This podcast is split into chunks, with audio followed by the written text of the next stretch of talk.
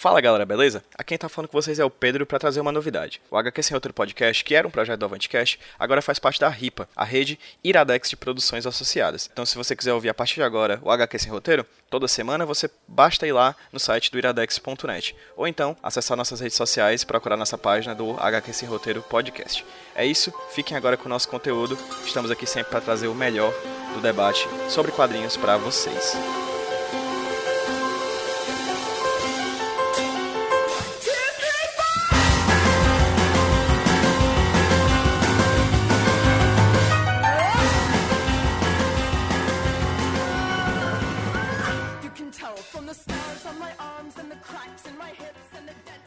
Fala galera, beleza? Quem tá falando com vocês é o Pedro do Avantcast, trazendo para vocês mais um HQ Sem Roteiro, o podcast aqui da casa, o podcast aqui do Avantcast. O primeiro gravado em 2017, olha só, o primeiro de 2017. Para quem tá ouvindo os, os, programas da gente, os dois primeiros podcasts que saíram em 2017, vocês viram que foram gravados em 2016.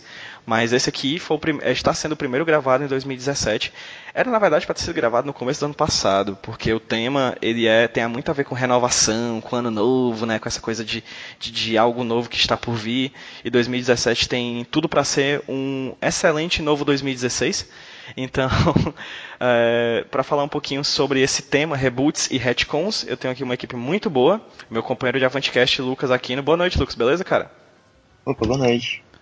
E como é que tá a vida? Tudo bem, tudo certo. 2017 já, é, já está sendo melhor do que 2016? Cara, difícil ser pior, né? Então, sim. é. O, de, o, David Bowie pôde ressuscitar e morrer de novo, né? Então a é. gente, né? Então a gente. Ainda existem coisas boas aí. Hoje, hoje nesse dia que a gente tá gravando, 2017 já levou o Bauman, né? Então, assim, sim, é. Vamos, vamos ver ah. como é que vai ser o resto desse ano louco aí.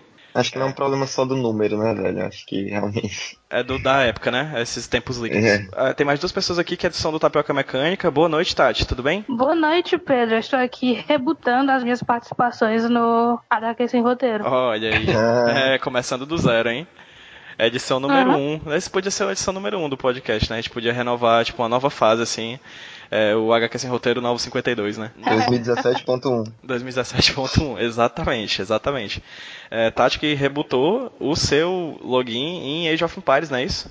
Sim, depois de quase 15 anos sem jogar, mas Olha ainda só. continua sendo muito ruim.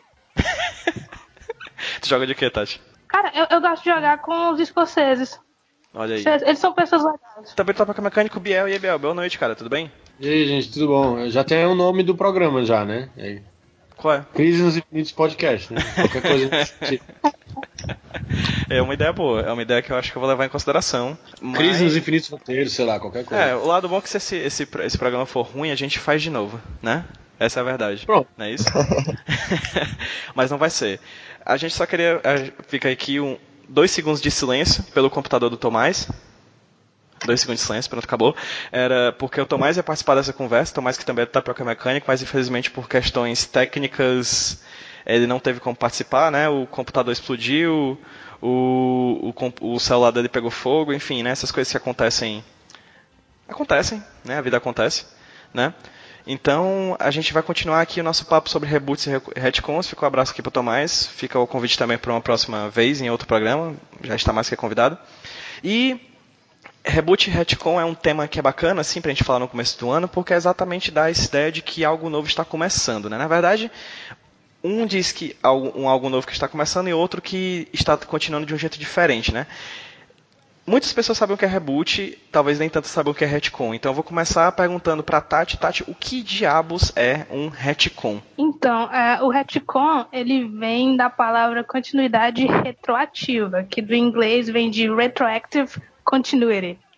e é meio isso. que né? E é meio que uma alteração de fatos que eram estabelecidos na continuidade de uma obra, geralmente é tipo, ficcional. Tipo assim, um, um personagem que é de um tipo, aí de uma hora para outra ele só muda. É, ou então você, você adiciona algo à história daquele personagem que previamente não tinha sido explorado.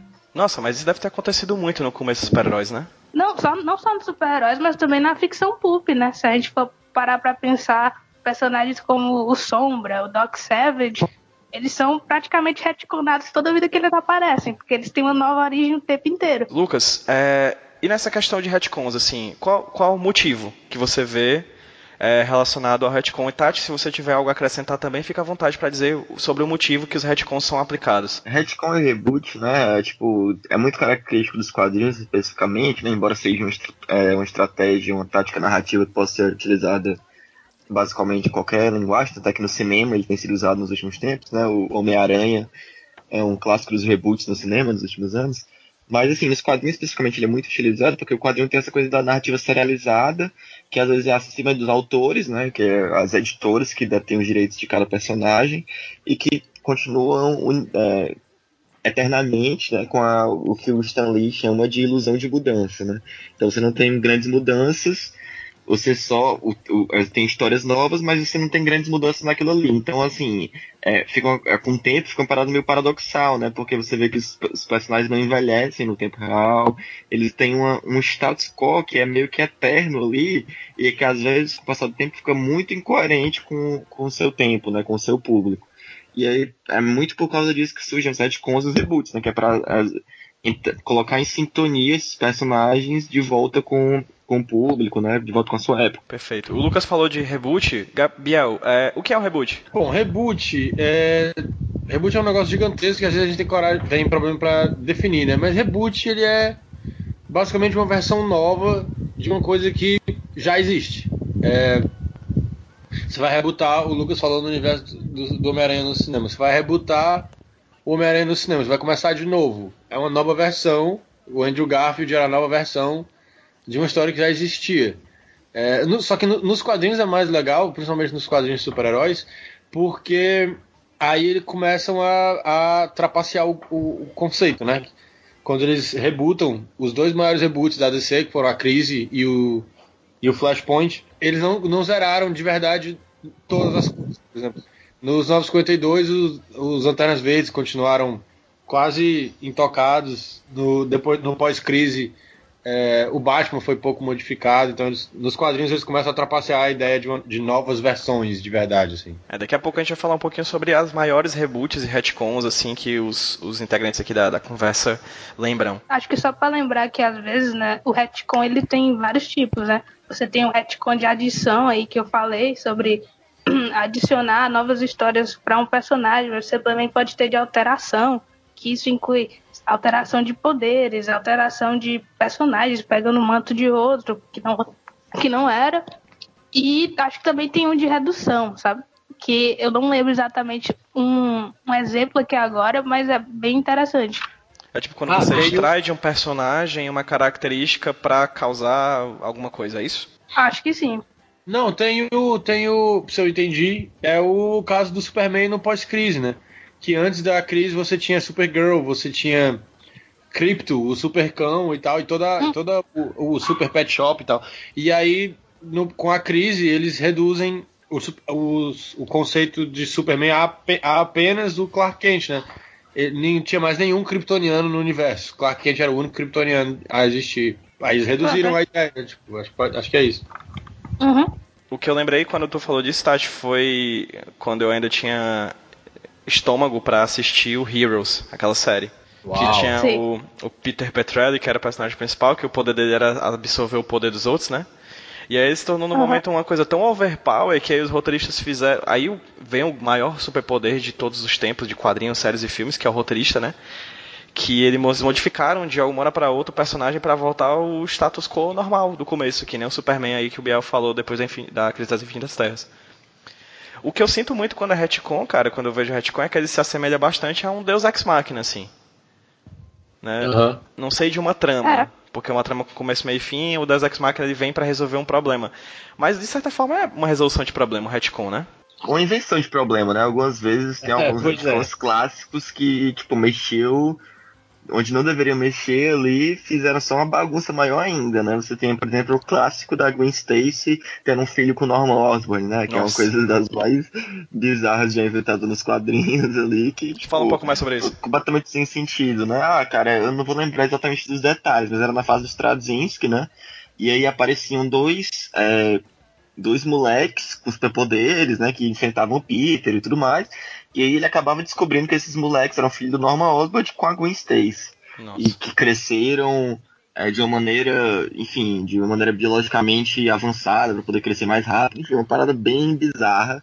E, e, tem essa história aí que foi criada que até hoje ninguém mais lembra, porque eu acho que até foi apagado da cronologia depois do, do One More Day, né, Brand New Day, que é um dos outros retcon bastante polêmico, né, que é bem questionável até hoje, em que, em que a, o Peter Parker fez um pacto com o Mephisto pra, pra também não morrer, né, e ele não teria conhecido a Mary Jane. Acho que se não, tem uma pessoa que lembra né? disso, acho que se tem uma pessoa que se lembra disso com rancor é a Tati, porque a Tati é muito fã do Homem-Aranha. Sim, eu prefiro não comentar às vezes, mas é basicamente que o Lucas falou. Na DC, o pior retcon de todos, eu acho que é a, a crise de identidade, né? Que é a, a grande lambança, eu acho.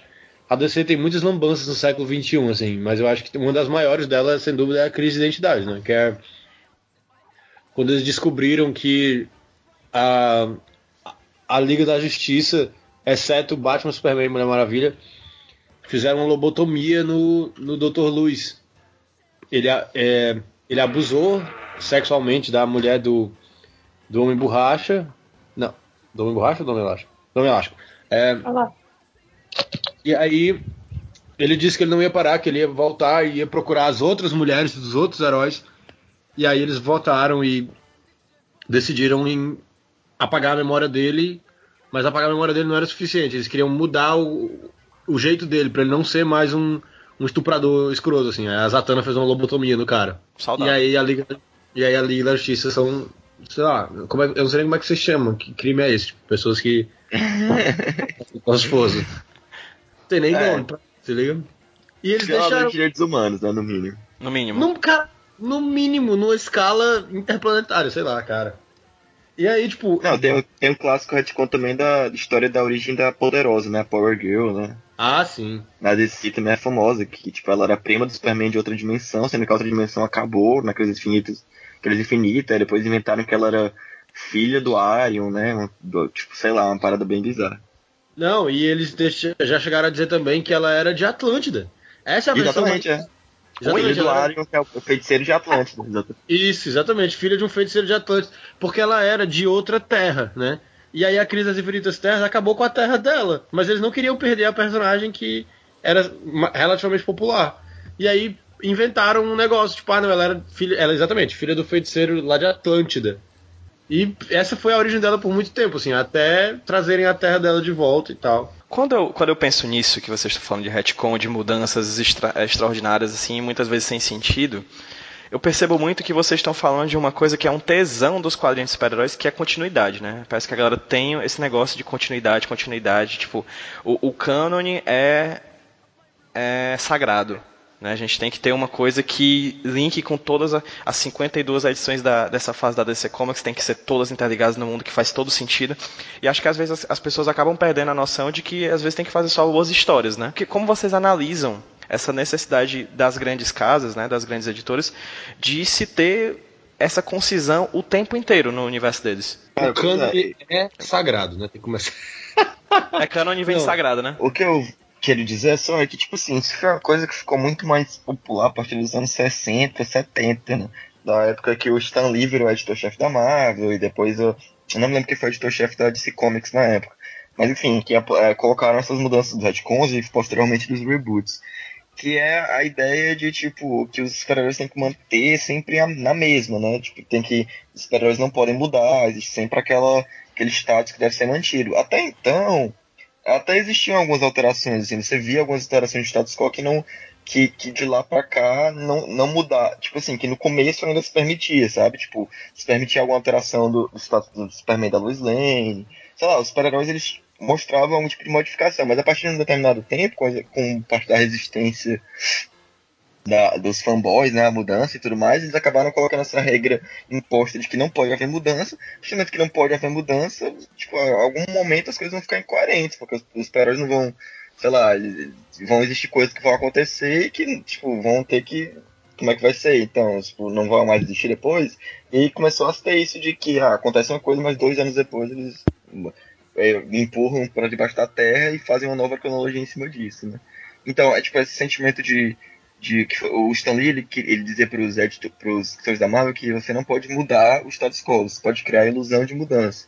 E isso ficou muito presente, assim, ainda hoje na cultura dos super-heróis, né? Que os super-heróis não podem mudar de fato, eles têm que continuar naquela mesma esqueminha de sempre. Ou, ou, então, tipo assim, eles podem até mudar, mas por um ano, dois, depois vão voltar para a mesma coisa. E isso é realmente uma chaga grande, assim, dos super-heróis. Sobre continuidade especificamente, né? É, continuidade eu, é um negócio interessantíssimo que se criou como o Lucas falou, o Stan Lee criou ali nos anos 60 e tal. E é uma ideia muito bacana. O problema dela é. O, mais legal da continuidade é que tudo pode caber no mesmo universo. E o problema da continuidade é quando a, passam a acreditar que tudo precisa caber no mesmo universo, que tem a obrigação de caber no mesmo universo. Mas assim, a cada par de anos a indústria dos quadrinhos cria o vilão da, do momento, entendeu? É, nos, quando a DC rebutou em 2011, era, disseram que era porque a continuidade era, era muito confusa. É, e aí tinha que acabar, que estava muito confuso, não sei o que. Ah, vamos zerar a continuidade. Aí eles zeraram a continuidade de 2011. Aí agora, no Rebirth, disseram, descobriram que não, na verdade, continuidade ela é legal. E a gente vai trazer elementos da continuidade antiga de volta. Quer dizer, a continuidade era o inimigo em 2011 e em 2016 ela era a melhor amiga dos quadrinhos. É, continuidade, na verdade, como tudo na vida, você tem que saber usar, entendeu? É, pega o cara como o Mark Wade. O Mark Wade ele fez dois dos quadrinhos mais legais de todos os tempos de super-heróis, que foram o Flash dele, nos anos 90, e o Demolidor, que ele encerrou agora, ano passado, ano passado, acho que ano passado. É, são dois quadrinhos muito legais, que dependem fundamentalmente de existir continuidade.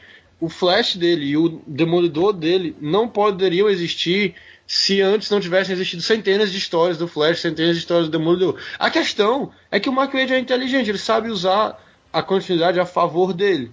Tem muitas histórias em que continuidade é um problema. Mas é só você saber usar, entendeu? Um, tu pode, tu pode dizer um exemplo, Biel, de como a continuidade é um problema? Cara. Porque assim, porque assim, tu tá falando que, tipo, o Mark Wade sabe usar isso de forma genial e tal, mas eu queria saber, tipo, por que ele usa de forma genial e por que as pessoas não usam de forma genial, tipo, exemplificando, entendeu? Ele usa de forma genial em todos os trabalhos dele, na verdade, todos os trabalhos. Mark Wade e Grant Morrison, a, eles adoram continuidade, assim, eles sabem usar muito bem. É, Kurt todos os trabalhos. Também, né? Oi?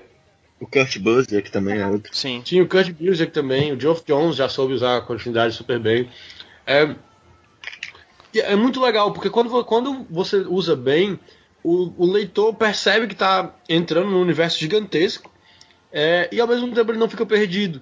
Ele tem tudo que ele precisa saber e ele sabe que ele está entrando num lugar imenso, assim, que é o caso do, do universo DC com o Flash do Mark Wade. O Flash do Mark Wade é um quadrinho dos anos 90 que se conecta com quadrinhos da Era de Ouro, entendeu? Que é o caso do, do Max Mercúrio. E você não se perde porque ele faz de uma maneira muito boa. Agora você tem quadrinhos que são terríveis, sabe? Que são completamente presos à continuidade. Pega, por exemplo, os quadrinhos do Superman dos anos 90. A época que o Superman morre e retorna. A morte do Superman, aquela época é completamente presa em cronologia de uma maneira completamente predatória. Assim. Se você não tivesse lendo todos os quadrinhos e acompanhando todos toda a família do Superman, você ficava completamente perdido. O Lex Luthor, de repente, era um cara ruivo, de cabelão, e era um clone. E aí ele tinha ele, a Supergirl era o escravo sexual dele, mas na verdade a Supergirl era a Matrix, que é um alienígena transmorfo. Cara, era completamente impossível de acompanhar. Entendeu? Os anos 90 eram complicados nesse sentido. Estava elogiando o Grant Morrison. Tem uma história dele que é clássica nesse sentido de retcon também, que, tipo, de confusão, que foi a do Shorn, né? Que o Shorn, tipo, era um, era um personagem dos X-Men que usava um capacete, tipo, era um, tipo, um, um cara dos bonzinhos e tudo mais. E aí, depois de um tempo, ele revelou que esse cara era um magneto disfarçado, sendo que depois apareceu um Shorn mesmo, que, tipo, de fato existia e não era só um magneto disfarçado. Aí, aí ele morreu e, tipo, voltou. Enfim, tem um, tipo, é, é, foi uma confusão da porra essa coisa. e aí não foi culpa dele só, né? Porque às vezes entrou editor, entrou, enfim, interferência. Uhum. É, pois é, o, o Bruce Morris ele falou que ele queria matar o Magneto, né? E não deixaram. Aí aí cagou o pau, né? Porque aí ele teve que. Ele disse que era o Sean e tal, aí deu tudo errado. Eu acho que ele ficou puto também, que não deixaram ele matar o Magneto, e ele cagou o pau de propósito, assim. Pode ser. eu tenho. Eu tenho um pouco de problemática com esses dois que para mim eram recursos que agora estão virando elementos, sabe? Eu sempre hum. imaginei que o retcon fosse algo que, ah, o que a gente fez essa parte do personagem, vamos deixar um outro roteirista tentar dar uma continuidade, continuidade do jeito que ele, do que, do que ele quer fazer aquilo, sabe? Mas agora eu tô vendo que eles estão eles estão fazendo as merdas dele. E aí agora eles já estão, é tipo uma válvula de escape, sabe? Ah, a gente vai ter uma maneira de rebutar isso aqui e vai dar tudo certo, nós não, precisa, não vai ninguém mais lembrar que a gente fez essa merda, até vir outro dia e a gente vai voltar de novo com essa mesma ideia. Até acertar. Aí eu, Exatamente. Esse é o problema, sabe? O que era para ser, digamos, um recurso narrativo, virou elemento. E agora é usado o tempo inteiro. Só uma coisa que é interessante, tipo, em certo sentido, é que a gente citou muito exemplo de retcon ruim, mas como a Tati falou, é um recurso que já foi até bem usado, né? Por exemplo, Aí tem umas coisas até que são clássicas que as pessoas nem sabem que foi introduzido em retcon. Por exemplo, o Alfred é. ser, é, cuidar da, do Bruce Wayne desde criança foi um retcon. No começo não era assim. É, a gente tem, enfim, era tem o, tio, o, era exatamente, o, o Soldado Invernal. Era um tio, é. O Soldado Invernal, que foi introduzido pelo Ed Brubaker, também foi um uhum. retcon, né? Ele reintroduziu esse personagem que tinha se perdido e tudo mais. Enfim, existem vários retcons aí que foram é, interessantes. A próprio retorno do Capitão América, né? Tipo, que foi feito pelo, no, nos Vingadores, né? Pelo Stan Lee, é um retcon também, tipo, ter sido congelado e tudo mais. Então, enfim, existiram vários retcons que foram interessantes, né? Que, que colocaram elementos icônicos nos personagens. Que, enfim, ajustaram algumas coisas. Sendo que, é, de fato, é como a Tati falou, a indústria meio que se viciou nesse recurso.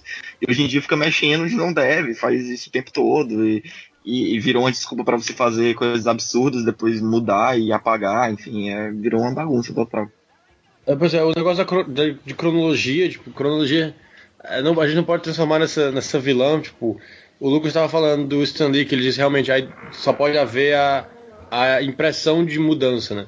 Mas o Chris Sims, ele fala no, no, no, na coluna dele, do Comics Alliance, que até existe mudança em quadrinhos de super-heróis. A questão ela, ela acontece muito vagarosamente ao longo dos anos, assim. Ele pega, por exemplo, o, o Batman, sabe? É, você nota uma evolução, você nota evoluções em aspectos do personagem. É claro que continua sendo Bruce Wayne, ele continua com a mesma idade, isso não vai mudar nunca. É, mas você nota evoluções em aspectos do personagem, por exemplo, a ideia de, de família, de que o Batman na verdade está construindo uma família para ele ela começou, ela é desenvolvida vagarosamente ao longo das décadas do personagem, assim. Isso só é possível porque você tem uma cronologia que guia a, as histórias do Batman, entendeu? O problema é quando você pesa demais a mão e nenhuma história é independente mais da outra, entendeu?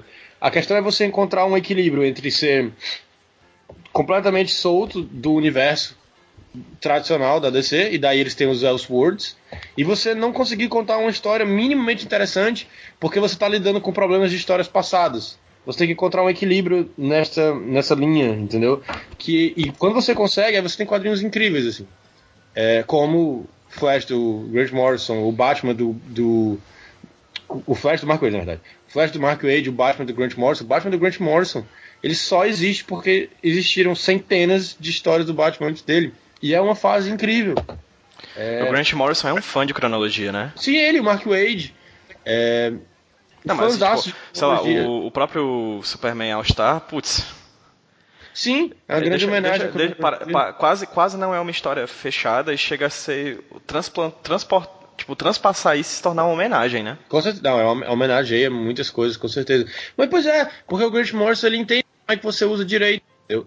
É, você usa de uma maneira que tipo, o cara que conhece, ele fica feliz. É tipo, você jogou aquele biscoito para ele ali, ei, cara. Mas mesmo conhece, quem não conhece, né? Mas quem não conhece não vai ficar, não vai, não vai perder nada, entendeu? É o Sansão uhum. e o Atlas no, no All Star Superman, tipo. Eu não sabia que esses caras eram da primeira vez que eles quando eu li All Star pela primeira vez, entendeu? Até hoje não sei. Eu achava Force tinha inventado, mas já, já, claro que ele não tinha inventado, ele não inventou nada, eles já apareceram antes. Mas você não deixa de entender o que está acontecendo uhum. na história por causa disso. O próprio Brian Michael Bendis, quando ele escreveu Invasão Secreta, a, tem, uma, a piada, tem uma piada excelente, que é quando os. Alguém me ajuda aí, são os Kree ou os Skrull que invadem na Invasão Secreta? Skrull. Os Skrull, é. Pronto, tem os Skrull. E aí tem uma hora que o Capitão América bate boca com eles, pergunta por que, que eles estão fazendo isso, e eles falam, ah Vocês não deviam ter transformado os nossos ancestrais em vacas, entendeu? Que foi isso que o, que o Quarteto Fantástico fez com os Skrull, da primeira vez que os Skrull apareceram, transformaram eles em vacas. Essa é uma história super velha, mas funciona como uma piada, entendeu? É, é uma questão, é uma coisa de cronologia, uma história super antiga, mas que o Bendis usa como uma mera piada ali no final do quadrinho dele, não, não machuca ninguém, bola pra frente. É só saber usar, assim. Quando você não sabe usar, você estraga todo um universo, que é o caso de novo do, do Crise de Identidade. Eles botaram essa história para vender, vendeu horrores, a Liga da Justiça violou a, a sanidade de um, de um ser humano, mas aí cagou o pau de uma maneira absurda no universo, ao ponto deles terem que rebutar, entendeu? É um, um, eles tinham que apagar essa história da cronologia, porque, tipo, é, os, não tinha como você ir pra frente com aqueles personagens depois que você manchou eternamente aqueles personagens ali. A Liga da Justiça acabou é, nas edições seguintes e eles tinham que rebutar. Logo depois vem a, vem a crise infinita para mudar a realidade do universo de novo, porque não tinha o que fazer. Quer dizer, você, se você usar da maneira errada, estraga todo a, a, o parquinho, né? Ninguém mais consegue brincar. O Lucas tinha dito uma coisa que ficou muito na minha cabeça, principalmente quando eu, que é uma estratégia arriscada, eu acho, de certa forma, o reboot o retcon. E uma coisa que eu pensei no que o Lucas falou, que ele disse assim, que o Stanley ele criou essa ideia de que o personagem tem que permanecer o mesmo, né? Para não mudar, etc, para gerar empatia e, e e certa, e certa ligação com o seu público. Mas mesmo assim, eu penso, cara, que quando você tem essa. essa ao mesmo tempo em que você permanece, o personagem permanece o mesmo para criar identificação, fica, parece que é difícil acompanhar. Apesar de tudo, do personagem ser aquele cara que eu já estou acostumado a ver, parece que ele continua muito difícil de acompanhar e o público ele não entra, não entra um público novo. Entendeu? Na, na, na, na nos quadrinhos. É, eu, eu concordo contigo. Tanto é que hoje eu acho que a, tipo, que a estratégia mais, mais sensata, né, que tem sido, é de não usar nem retcon, né, nem reboot, nem retcon, e usar mais relaunches, né? Porque relaunches, eles são, são uma parada uhum. que, tipo assim, eles não apagam, né? Mas eles, ao criar uma nova fase, do, do, ao reiniciar a numeração, ao criar uma nova fase, a botar outros roteiristas em determinados personagens e e demarcar, a história vai começar aqui com esse roteirista e vai ter uma coisa aqui pra frente, às vezes isso acaba sendo mais eficiente do que um reboot, saca? Porque aí você vê, ah, tá, tá vai relançar o Homem-Aranha de edição número 1 com o Mark Waid escrevendo, enfim, você vai ler e tal, pode ser. Claro, tipo, não vai, você não vai entender tudo muitas vezes, sabe? Mas porque sempre vai ter as consequências do passado. Mas essa reformulação, para tornar mais acessível, assim, tipo, tá sendo quase anual hoje em dia, né, os relaunches, quase todo ano a Marvel tá fazendo um, às vezes mais de uma vez por ano. Então, tipo, tem sido bacana no sentido de que é, atrai as pessoas sem dar essa falsa propaganda do. É, essa propaganda enganosa, né, do, dos reboots que você vai entender tudo agora, porque nunca vai, de fato, né? Sempre vai existir um universo super complexo por detrás de cada um desses personagens. Eu acho que às vezes a, a, a, editora ela fica meio no impasse, né, entre manter o que tá que os, os antigos e conquistar os novos, né? Acho que esse talvez seja o grande passo da, das grandes editoras, sempre foi, talvez está sendo mais ainda agora, né? Sim, com certeza. Bial e Tati tem alguma coisa a falar sobre esses relaunches que o Lucas citou? Eu acho que é, tipo, é uma boa ideia, sabe? É, vale muito a pena. Eu acho assim, existem personagens em que você realmente não vai ter mudanças mesmo, sabe? Os personagens que são o rosto das suas respectivas editoras. Tipo, Superman e Batman na DC e Homem-Aranha na Marvel. Não vai mudar, entendeu? Realmente mudar, é, fazer o que, o que aconteceu com, com Lanterna Verde, por exemplo, nos anos 90, em que a tropa inteira acabou, Hal Jordan pirou, virou um super vilão, e o único Lanterna Verde que tinha era um personagem completamente novo, que era o Kyle Rayner. Isso não vai acontecer com, com e ele ficou, sei lá, quase aconteceu com o Batman, né? Quando o Bruce Wayne se morreu, se aposentou, enfim, e teve o Dick Grayson, rolou uma época, né? Não, mas é o plano, mas não era planejado para ser para sempre. Quando aconteceu não, claro, mas teve, teve Homem-Aranha também, o Homem-Aranha Superior, né, um tempo atrás. Mas eu digo porque, tipo, quando aconteceu com o Wally West, no, virou o Flash, e o Kyle Rayner virou o Lanterna Verde, essas mudanças, elas foram planejadas por todos os envolvidos à época para serem eternas. O, sim, sim. O, o, o Wally West seria o Flash para sempre e o, e o Kyle Rayner seria o Lanterna Verde para sempre. É, é, diferente. Quando o Grant Morrison matou o Bruce Wayne, né? Ele já tinha data para trazer de volta, né? Agora com a Lanterna e o Flash. Até os personagens menos importantes têm rolado isso, né? Você vê que o Thor e, a, e, o, e o Capitão América, né? Foram substituídos, né? Por uma mulher, no caso do Thor, por um homem negro, no caso do Capitão América. Mas hoje em dia o antigo Capitão América já tá nativo e o antigo Thor já tá nativo de novo. Claro que ainda continuou o Thor novo e continua o Capitão América novo. Tipo, estão atuando em paralelo o, o, o antigo e o novo. Mas assim, já você já vê que o status quo já voltou também, né? E não são personagens. Claro, são clássicos, mas não são Homem-Aranha, não. Ou, ou não, Batman, o, o, o, Aranha tem a questão do Peter e do Miles, né? Pronto, também, é verdade. Que você mantém os dois Homem-Aranhas na mesma linha temporal, do, na mesma cidade, mas cada um com sua revista, não é isso? Só não estão na mesma cidade, né? O ah, Peter okay, Parker okay. tá em Tóquio. Mas enfim, dois Homem-Aranhas atuando. O Peter Parker tá em Tóquio, é verdade. Eu esqueço. Cara, o super-herói não é pra mim, mas enfim. eu acho, sabe, é, você não vai conseguir mudar de verdade os rostos das editoras, mas você pode fazer o que a DC fez tão bem Gata do cara. Nos anos, no final dos anos 90, que era tipo. É, pegar personagens como Flash, Lanterna Verde e dar, fazer desses personagens personagens novos. Quem tá por trás das máscaras eram realmente personagens novos. Manter quem você nunca vai modificar de verdade. Bruce Wayne, Clark Kent, Mulher Maravilha, esses personagens nunca vão trocar os titulares dos mandos, assim. Mas você, mas foi uma época em que a DC conseguiu atrair leitores novos e conseguiu dar uma sensação de, de frescor ao seu universo, porque ela mudou personagens importantes, que eram Lanterna Verde e Flash, são personagens importantes. É, o próprio Aquaman continuou sendo Arthur Curry, mas estava passando por um período de mudanças significativas. E aí você tem a, a revista da Liga da Justiça do Grant Morrison, que é uma época que marca uma época de frescor para o universo DC, assim, que você tinha personagens super antigos, como Superman, Batman, Mulher Maravilha é, e o próprio Caçador de Marte, mas você tinha personagens novos que acrescentavam toda uma nova dinâmica à Liga da Justiça e por tabela ao universo, entendeu? Você pode brincar com isso, assim. Não vai mudar nunca Batman e Superman, mas vamos mudar os personagens periféricos, assim. Você vê, até hoje tem, sabe? Tem Lanterna Verde a cada sei lá, a cada par de anos eles criam um Lanterna Verde novo. Hoje em dia você tem dois Lanterna Verdes novatos, assim. Dá uma sensação de coisas novas, assim. Apesar de eles ainda serem Lanterna Verdes e tal, eles ainda serem presos na, na mesma caixinha dos Lanternas Verdes. Mas existe uma sensação. Você pelo menos atrai gente nova dessa maneira, entendeu? É, e sem recorrer tanto a nenhuma das coisas que você falou, como re reboot, relaunch, retcon. É, os relaunches realmente são, são interessantes, assim. Mas existe uma coisa de, tipo, relaunch demais chega a afastar as pessoas também. Você tem relatos disso, tipo, da, da galera que é dona de comic shop, né? E aí entra o pessoal que é que nem tu, Pedro, tipo, cara, super-herói não é pra mim. Aí tá lendo super-herói. Aí de repente começou um novo número 1, um, entendeu? O cara fica, puta pariu. E a revista que eu tava lendo, entendeu? Também tem que ter cuidado pra não ter relaunch demais também. Tudo demais. É, no, estraga as no coisas. Caso, no Garota Esquilo, teve uma época, ano, ano, ano passado, né, 2016, eu acho que ela quase chegou a ter três edições número um no mesmo ano. Ou seja, Nossa. tem uma edição número um, depois lança a edição número um de novo, e depois tem uma edição número um de novo. Ou seja, é uma coisa realmente. É um exagero, né? Porque você vai até você vai. Ah, eu quero começar a ler. Vou ler a primeira edição da Garota Esquerda, mas aí você vê que tem três, só em um ano. No mesmo né? ano, né? Aí você fica meio confuso, né? Seria difícil entender também?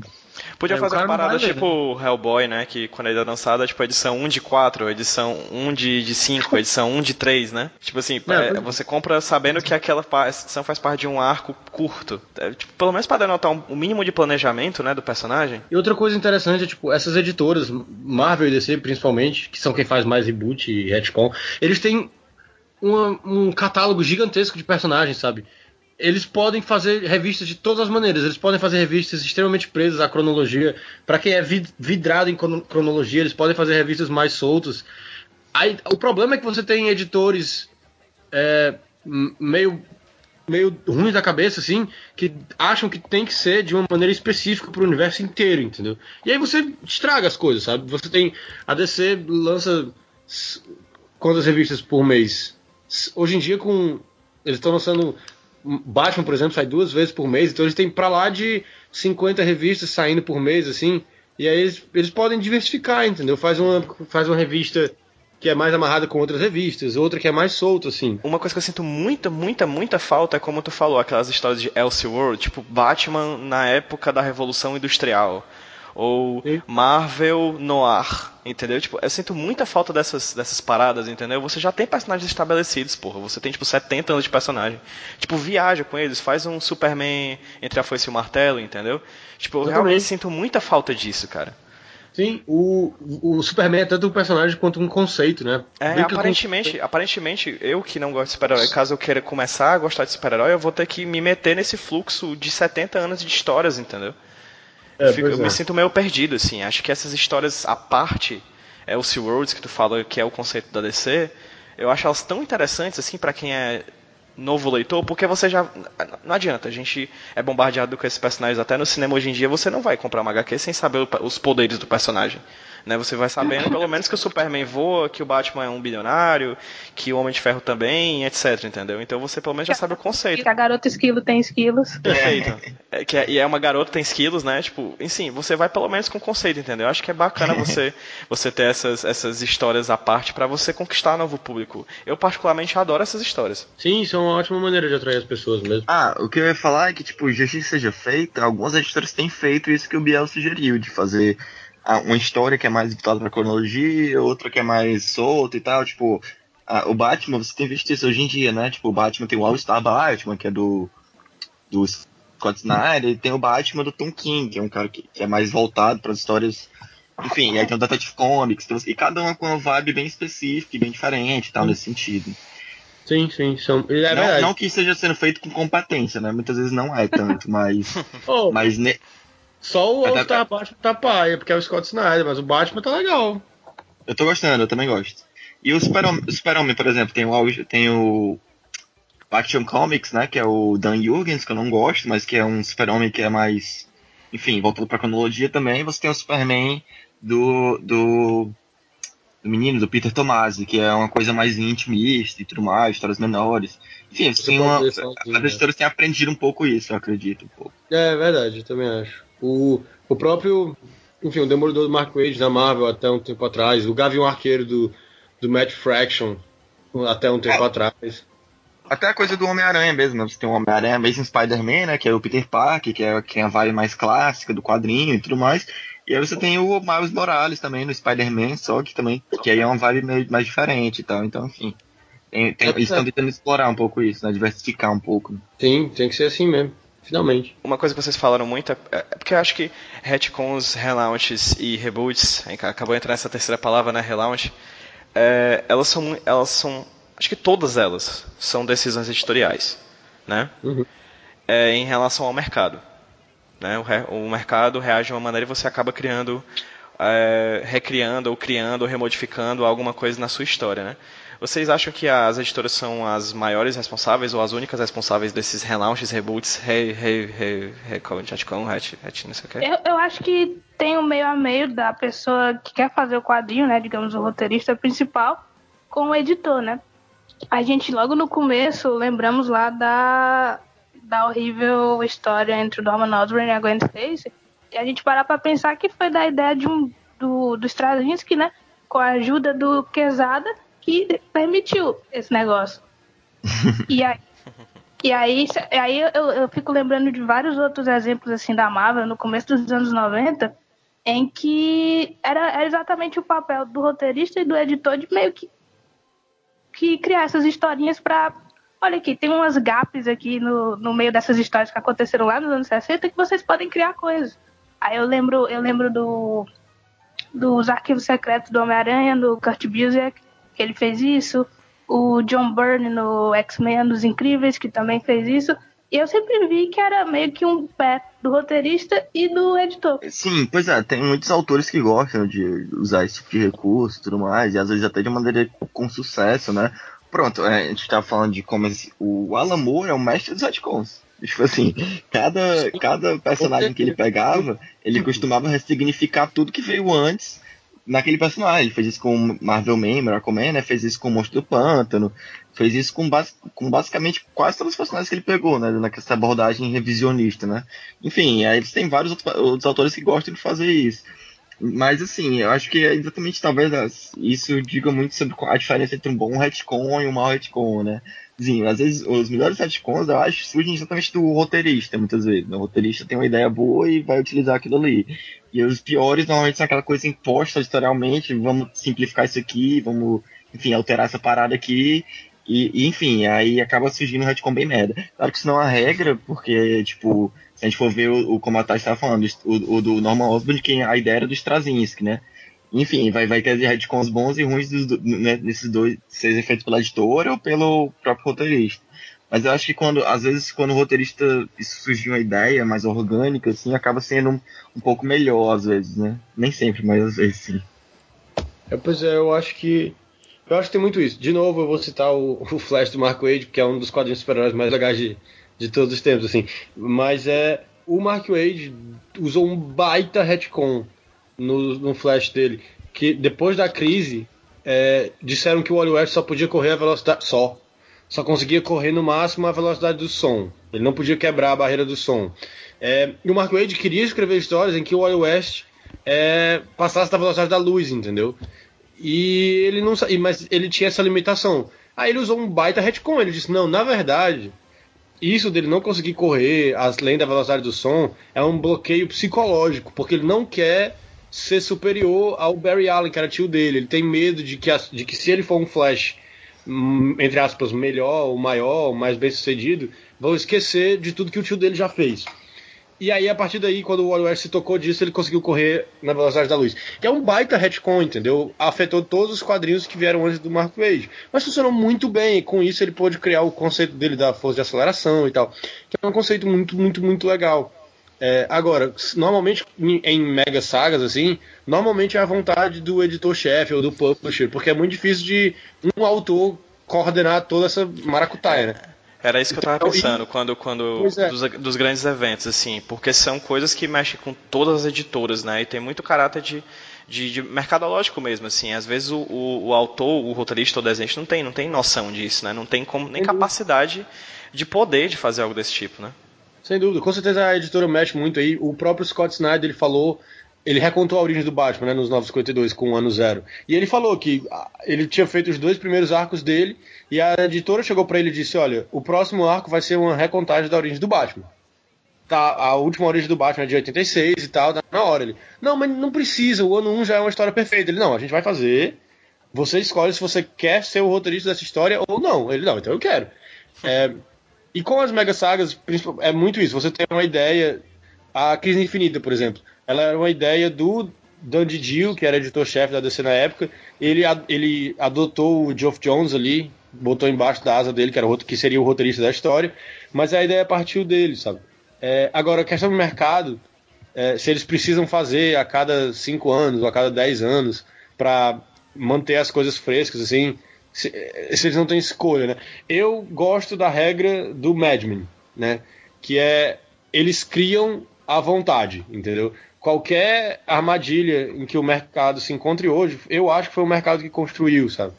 É, no começo, quando o Joe Quesada assume os o, a Marvel, a editor-chefe da Marvel no começo dos anos 2000, ele passou acho que 10 anos como editor-chefe. E tudo que ele fez foram mega crossovers todo ano tinha um mega crossover, e aí teve a, a, Guerra Civil, e aí depois de Guerra Civil, todo ano, se duvidar mais de uma vez, tinha super-heróis contra super-heróis. E aí é claro que quando não tem, houve um ano que eu não me lembro qual foi que eles tentaram não fazer crossover para ver o que ia acontecer. É claro que as vendas despencaram, entendeu? Ele viciou completamente o público dos quadrinhos da Marvel, só a lei crossover. E aí de repente ele quer, aí de repente é claro que o público vai ficar viciado, é claro que você vai criar essa bola de neve em que você já não sabe mais se você precisa fazer, ou se é você que quer fazer, ou se você não fizer, vai parar de vender, entendeu? Mas eu acho que é tudo culpa do mercado, assim, né? Eles caíram nessa armadilha sozinhos. Só uma pergunta, de, em questão de história, qual, de quem, quem, foi, quem foi que fez o primeiro reboot, quando foi? Nossa, quanto tempo você tem? a gente tem a noite toda, cara. Ah, cara, o primeiro reboot, bicho. Eu acho que é o eu acho que é o Barry Allen na, no começo da era de Na verdade, não, na verdade foi, foi. Vamos lá, vamos ser sérios, né? Foi Deus que fez quando mandou Noé fazer a arca, né? Que ali foi o primeiro reboot, né? Mas. Tô falando de quadrinhos, tá? E ele manteve coisas do cânone antigo, né? Ele pegou um Exato. casal ah, tal. de cada. É, exatamente, assim, pra ter continuidade, né? Ter da é. antiga, Alguma coisa sempre se salva. Só o que não salvou foi aquela revista horrível que era dos dinossauros, né? Os dinossauros realmente morreram no Não, é. No... Eles foram tipo os Pulp, entendeu? E os, e os mamíferos eram os quadrinhos. Assim. Os Pulp morreram. E aí, qual foi o primeiro? E aí, Tati? Eu acho que o primeiro foi o Barry Allen na, na Era de Prata, quando o Barry Allen surgiu. Ah, o único que eu tô me lembrando mesmo. Eu acho que quando os, os super-heróis eles foram muito populares ali nos anos 40, né? É, mas com o fim da Segunda Guerra Mundial, a popularidade dos, dos, dos super-heróis minguou. Só o Superman, Batman, Mulher Maravilha se mantiveram. Mas nos anos 50, o Julius Schwartz, que era editor, ele gostava de super-heróis, ele, pô, vamos, e de ficção científica, vamos trazer de volta esses caras aqui, mas num contexto mais científico. Aí ele botou na mão do, do John Broome e do Carmine Infantino revitalizar o Flash, que era um conceito da Era de Ouro. E eles botaram um, na Era de Prata, em 54, eu acho. É, e aí eles disseram que o Barry Allen era um cara que foi atingido por um raio e banhado em produtos químicos e ganhou o poder de super velocidade. E, daí, e aí rebutaram o Flash, entendeu? É o primeiro reboot em quadrinhos super-herói. É, eu, eu acho que a DC ela foi percursora assim nos primeiros reboots. Assim, se eu tentar me lembrar, acho que os maiores assim que a gente se lembra vem dela. É, a Marvel teve reboot? Teve, né? Mas eu a diria Marvel... que foi algo dos anos 90 pra cá. É, pois é, nessa época a Marvel não tinha nem Homem-Aranha ainda, né? Não, mas assim, a Marvel teve reboots na história dela? Ah, com certeza. Não, não de a linha inteira, eu acho, mas o ela um sempre grande tem... evento que na DC teve, um grande evento. Pra zerar quase tudo, eu acho que não. Mas você tem eventos nos, nos personagens que mudam coisas importantes, assim. O próprio fim do casamento do Homem-Aranha com a Mary Jane é o que eles chamam lá fora de soft reboot, né? Que é o reboot leve, assim, é o reboot disfarçado. De, de leve, é, né? É, o rebootzinho de leve, assim. Que é, na verdade é bastante profundo, né? Tipo, acabar o casamento do Homem-Aranha com a Mary Jane e tal. É, mas eles chamam de soft reboot, porque não tem um, mega saga, né? Não tem minissérie própria e tal. Mas ela não deixa de ser um reboot. É, você tem a, o House of M, né? Que Isso. meio que dá um reboot nos X-Men. É, não os X-Men, cara, eles são presos no maior no maior loop dos quadrinhos, né? Que é tipo, quando tem muito X-Men, alguém vem para matar uma caralhada de X-Men. Aí, aí X-Men, aí, aí... É, exatamente. É o, é, o, é o maior loop de todos, assim. Tipo, ele demora... É o loop que mais demora pra fechar, assim. É. Ou o roteirista é populista ou o roteirista é higienista, né? Parece que é sempre assim. Pronto, perfeitamente. Né? No more mutants, né? Que é o que a Feiticeira Escarlate fala no, no, House of M. É uma das minhas frases favoritas dos quadrinhos. É um momento muito foda, sem dúvida. É um momento muito foda. É que a própria Feiticeira Escarlate e o, o Mercúrio, por causa dos filmes, sofreram um retcon, não foi? Sim. Eles deixaram de ser mutantes para serem inumanos, né? Porque o, o, os planos da Marvel Movies, né, da Marvel, Studio, Marvel Studios, era fazer com que eles fossem inumanos para daqui a alguns anos fazerem os filmes dos inumanos, que acabou, salvo engano, sendo cancelado ou tirado da, da agenda da Marvel. E aí foi uma mudança, tipo, pra nada, né? Mas enfim. E é legal que é o é. reboot. É o reboot do reboot, tipo, é tipo a desvirada no jogo de futebol, entendeu? Porque eles já foram. Não, retcon do retcon, é isso que tu quer falar. Pô, é o retcon do retcon, pois é. Isso, isso. Porque houve uma época em que eles não eram filhos do Magneto, Aí teve o retcon, eles viraram filhos do Magneto. Aí teve esse retcon dos inumanos agora, que eles viraram inumanos e deixaram de ser filhos do Magneto de novo. Tipo, foi desvirada, entendeu? Tem mais reviravolta é, do que o programa do Ratinho, né? É, é, é, outro, é um outro tipo de reboot que a gente tem que considerar, que é a cronologia dos filmes que estão influenciando nos quadrinhos, né? Não, não somente dos filmes, mas também das séries de TV. Um dia desse eu peguei. Eu peguei aquela revista da Patsy Walker, a Hellcat, né? Sim. Uhum. E ela, ela, nunca, na história dela, ela tinha se encontrado com a Jessica Jones. E aí, de, do nada, elas são amigas. E eu fiquei, Por causa da série, né? Exatamente. E aí, agora lembrando, né, a Jessica Jones, que eu considero que ela é o reboot, não, ela é o retcon andante na Marvel, sabe? Onde ela vai, alguma coisa vai ser mudada. Desenvolva. A gente for olhar para a origem da Jessica Jones, né? Ela foi um personagem que foi criado praticamente para estar tá em, em, momentos importantes na história da Marvel. Né? Ela estava lá junto com o Homem-Aranha quando ele foi picado. Ela era amiguinha dele da escola. Aí ela, ela também ela, ela, foi, ela, foi do, ela foi dos Vingadores durante um tempo. Então, ela, ela tá. Ela, ela é tá... tipo, ela é tipo Forrest Gump da Marvel, é isso? Pode, você pode ser colocado assim, né? E o retcon dela, acho que é um dos mais horríveis que tem em relação ao Homem-Aranha, porque eles pegam uma página de um quadrinho dos anos 60, quando ele luta com o Homem-Aranha dentro da escola. Aí tem uma menina assim no canto. E aí eles uma, uma seta, aí põe assim, Jessica Jones. que preguiçoso, cara. Minha nossa senhora. E é legal, Sim. eles tentaram fazer a mesma coisa, e o mesmo cara, inclusive, né, que é o Brian Michael Bendis, ele tentou fazer a mesma coisa quando ele criou o Sentinela, que era um personagem dos Vingadores, que era uma brincadeira com o Superman, né? E ele tentou dizer que o Sentinela, tentou criar esse reboot e dizer que o Sentinela existia, na verdade, desde o começo da Marvel dos anos 60, né? Ele até lançou umas edições em que a arte era antiga, para estilo Jack uhum. Kirby, nos 60, mas tipo, não pegou. Ninguém comprou essa ideia. Que porra é essa, cara? Esse cara veio do nada e tu quer me dizer que ele é super antigo? Não, não dá. Não deu. Acho que o pessoal que tá ouvindo agora percebeu que o Lucas não tá falando nada. O Lucas, na verdade, caiu, assim, houve um reboot e a gente tirou o Lucas do programa, porque Lucas, não tava vendendo. Ele nunca é o Lucas. É verdade, Lucas. Né? Na brincadeira, a gente está querendo fazer um relaunch dele, o Wi-Fi dele deu problema, daqui a pouco, se der certo, ele volta. Vou fazer essa pergunta para todo mundo, então vou pedir que a Tati comece, tá bom? É... Eu queria que vocês dissessem qual, qual o pior para vocês reboot dos quadrinhos de super-herói. Todo mundo já sabe que vai ser o lixo inteiro que veio com um dia a mais, né? Que é a, a saga do Homem-Aranha, né? Que começa exatamente com essa história que a gente está sempre repetindo, que é muito ruim, que é a Passados Pretéritos, com a Gwen Stacy tendo filhos com Norman Osborn, que foram criados em Londres e ninguém nunca soube disso. Até chegar ao ponto em que o Homem-Aranha, a Tia May acaba levando um tiro durante a Guerra Civil, e aí ele tem que fazer um trato com o, digamos, o demônio né, da Marvel, que é o Mephisto. Porque ele foi em todas as outras pessoas que poderiam fazer alguma coisa e as pessoas não, não sabiam.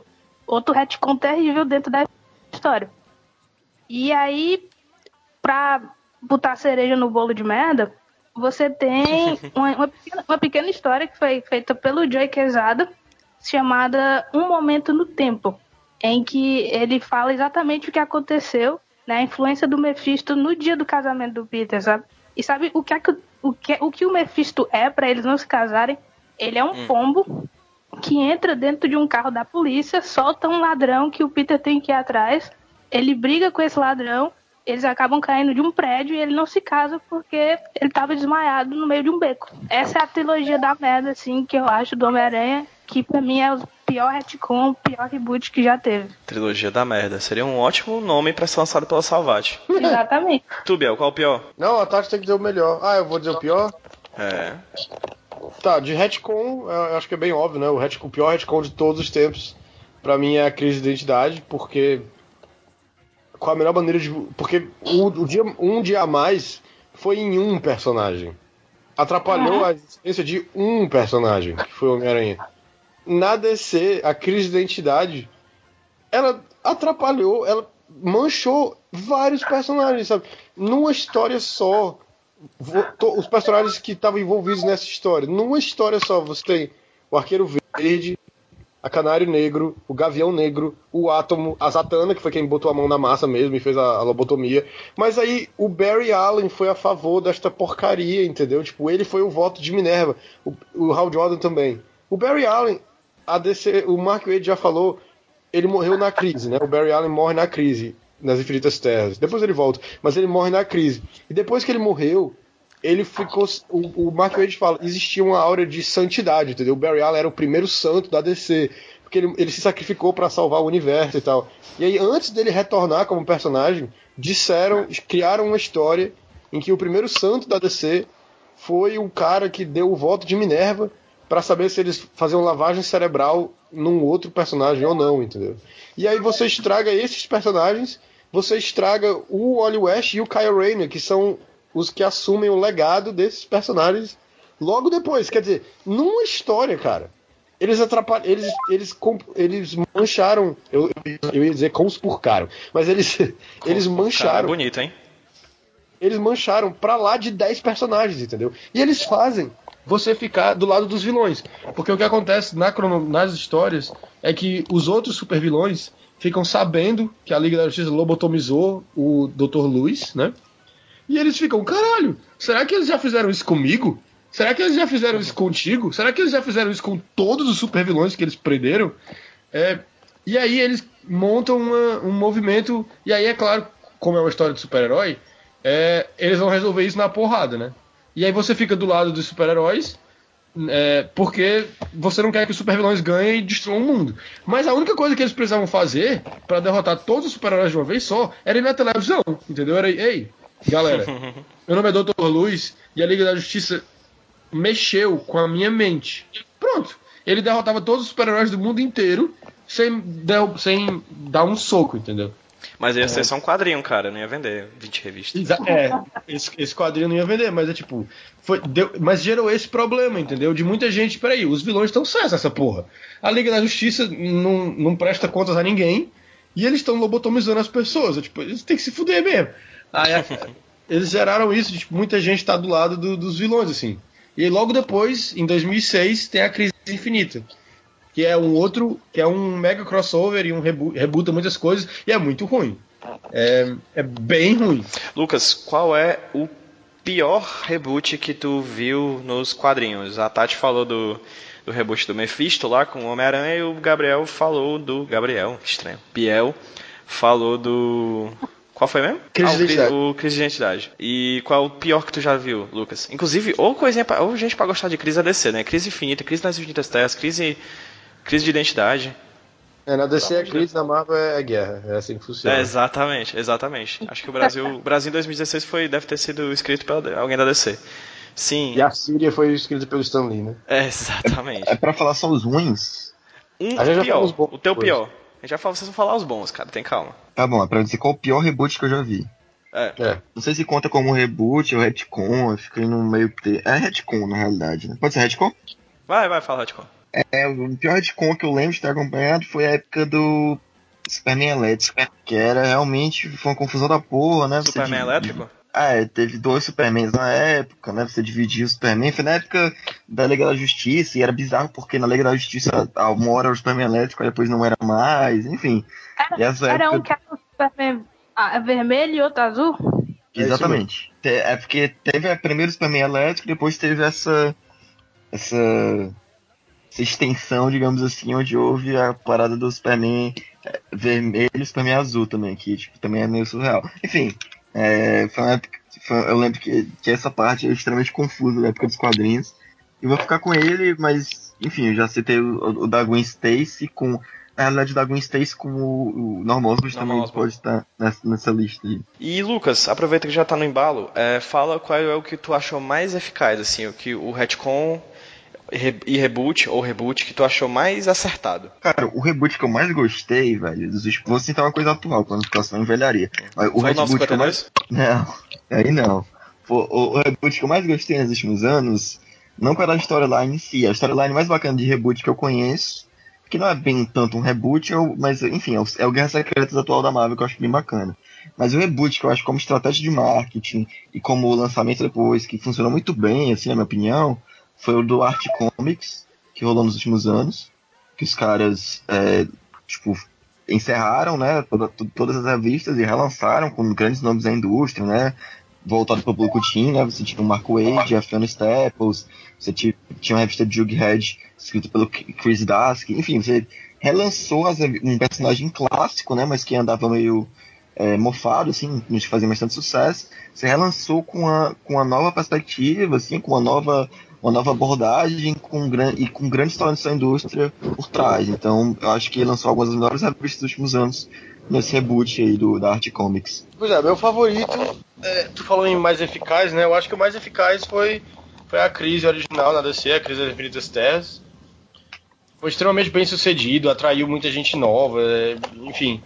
É, a, a, o pessoal fala que artistas novos e autores novos pediam para trabalhar na DC porque eles estavam muito empolgados com aquele momento da editora e tal. O John Byrne, por exemplo, foi assim, ele ele era fãzão do Superman e, pô, deixa eu trabalhar no Superman, por favor. É, mas o meu favorito é o eu não sei se eu vou estar me passando, mas o meu favorito é o crise final do, do Grant Morrison, assim. É o meu é a minha mega saga barra reboot é, favorito por vários motivos. Primeiro porque o Grant Morrison escreveu para ser uma nova crise das infinitas terras. E perto do final o Paul Levitz que era o presidente da DC ficou com medo e não autorizou a fazer um reboot. Então era para ser um reboot gigantesco que não aconteceu. E eu sempre acho isso muito engraçado porque ele escreveu a história para ser desse jeito e não deu. É, e depois eu, eu acho um quadrinho bem legal mesmo, assim, todas as coisas que o Grant Morrison faz, é, a maneira como ele narra a história, que é completamente confusa e muito, muito avacalhada, mas mesmo assim eu, eu me divirto muito quando eu leio. É, tem os Dark Side, os Novos Deuses e tal, que é um negócio que eu gosto muito. É, é muito confuso, muito confuso. É uma história realmente cronológica, assim. Não dá para entender do nada, assim, você chegar de paraquedas. Mas eu gosto muito, assim, é meu favorito. Um dos meus retcons favoritos é o, é o do Monstro do Pântano, em que a gente descobre que ele nunca foi o Alec Holland, mas sim um pântano que emulava o Alec Holland. A Tati apelou, viu? Tati apelou, só queria dizer isso. E é eu, eu, acho, eu acho isso sensacional, cara. É eu acho que é, é, é, um dos quadrinhos assim que quando falam de retcon eu lembro logo dele. Porque é fantástico. E, e, e é, eu... fácil, é fácil de esquecer. Só rapidinho, Tati, é só pra dizer que é fácil de esquecer que ele faz parte disso tudo, porque a época que o Alan Moore começou a escrever ainda era DC, não era? Não era Vertigo ainda não, né? Era DC. Era DC. Pois é, a gente, eu, eu particularmente esqueço disso. Quando, por isso que eu nem tava pensando nesse, nessa parada do, do, do do Monstro do Pântano, eu não estava imaginando ele na mesma bagunça que era. Tanto que tem, tem reverberações da Crise nas Infinitas Terras, né, não, no, no Monstro do Pântano? Tem uma edição, se eu não me salvo engano, no Monstro do Pântano que é sobre esse evento. Mas não, enfim, desculpa, Tati. Teve uma. Eu, a história é que, tipo, por causa da crise, né, teve uma energia mística do mal e tal. Aí ele juntou com os outros personagens mágicos da DC e foi lá resolver uhum, e tal. Isso, isso, isso. E o, e o outro, outro, de novo, do Homem-Aranha, vocês podem ver como eu gosto muito desse personagem, que é exatamente o que o Kurt Busiek fez com os arquivos secretos do Homem-Aranha, né? Ele, ele melhorou, digamos, a questão dos, pa dos pais do Peter, né? Que eles eram agentes da SHIELD, que antes a gente não tinha a menor ideia de como eles tinham morrido. Ele trouxe no... pequenos personagens que faziam parte da época da escola e ele aumentou esses personagens exponencialmente.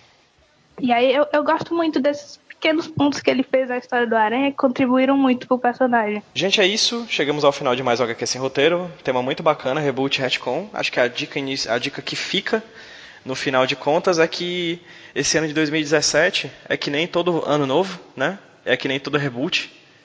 Pode ser bom, pode ser ruim. Né? Essa é a grande verdade. Vamos ver como é que vai ser roteirizado isso aí. Espero que não esteja na mão de Dandidio, nem de Straczynski e afins. Gente, gostaria de agradecer muito a presença de vocês, o bate-papo de vocês. Em 2017 vocês vão participar inúmeras vezes ainda desse HQ Sem Roteiro. Eu agradeço muito, assim, eu fico muito feliz por vocês sempre toparem conversar comigo sobre quadrinhos, assim. Vou pedir para que Tati, Gabriel e Biel como Tapioca Mecânica, façam suas considerações finais. Sim, pois é. Eu e o Biel, a gente participa do Tapioca Mecânica. Eu espero escrever mais lá agora, porque esse ano nós temos Star Trek voltando e Twin. Peaks também. E acompanha nosso trabalho. De vez em quando eu apareço no outro blog chamado Só Mais Uma Coisa, falando um pouco sobre série de TV que eu tô assistindo. Visita o Tapioca, tapiocamecânica.com.br. É, tem muitos sites de notícia de cultura pop no Brasil. Aí tem sites que são tipo os Beatles, tem sites que são tipo os Stones. Aí o Tapioca é tipo The Who, entendeu? A gente faz a nossa parada, a gente não compete com os outros, mas a gente faz o negócio do nosso jeito, vale a pena ler e tal, é mó legal. Lucas? Opa! Fala aí, pô. Escute, escute o podcast, HQ Sem Roteiro Olha e aí. a curta página do podcast. Olha aí, esse Lucas é um publicitário nato, viu? E vá pro Smash. É o Smash, né? A gente vai ter. o Smash vai continuar com toda a força. Espero que, que com mais público, espero que com temas tão relevantes quanto a gente sempre falou. Agora em janeiro a gente vai falar sobre o Eisner. Esse podcast acredito que vai sair antes do evento. Mas é isso, gente. Obrigado por vocês terem participado da conversa. Obrigado a vocês que ouviram. Obrigado a vocês que nos ouviram em 2016. Espero que 2017 seja um ano ainda melhor. Tanto para a produção de conteúdo, tanto do Tapioca Mecânica quanto da gente do Avantcast. Novas parcerias estão vindo com aí, a Unifor, né? A gente deve, deve, divulgar algumas coisas, então curta a parte da Tapioca Mecânica e a do Avantcast também para vocês receberem essas novas informações desse ano que está começando agora. Ano novo em folha, vamos fazer o possível para que ele seja bom. É, é, isso, gente. Muito obrigado. Vamos dar um tchauzinho pessoal em 3, 2, 1, bora? 3, 2, 1. Tchau, gente. Tchau. Lucas não dá tchau, o Lucas é muito. Ele tá dando só ele tá dando só aquele risinho dele, que meio, meio fechado assim e tal, e tal. Aquele olhar 43 meio já saindo e indo embora, louco por vocês, né? Aquele charme, exatamente. o bicho, é, o bicho é ganhou.